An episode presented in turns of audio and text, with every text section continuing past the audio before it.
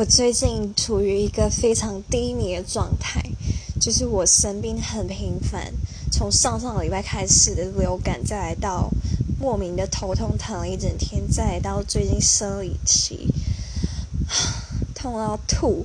虽然我为了避免我不能上班，在上班在痛之前就先嗑了止痛药，但六号的那一天还是没有办法。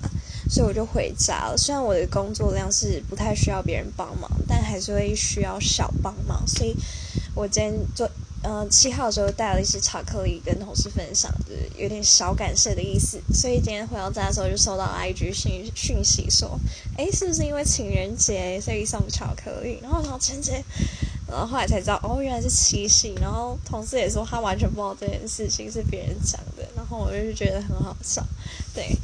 好，完全没有在 care 啦，但还是祝大家情人节快乐。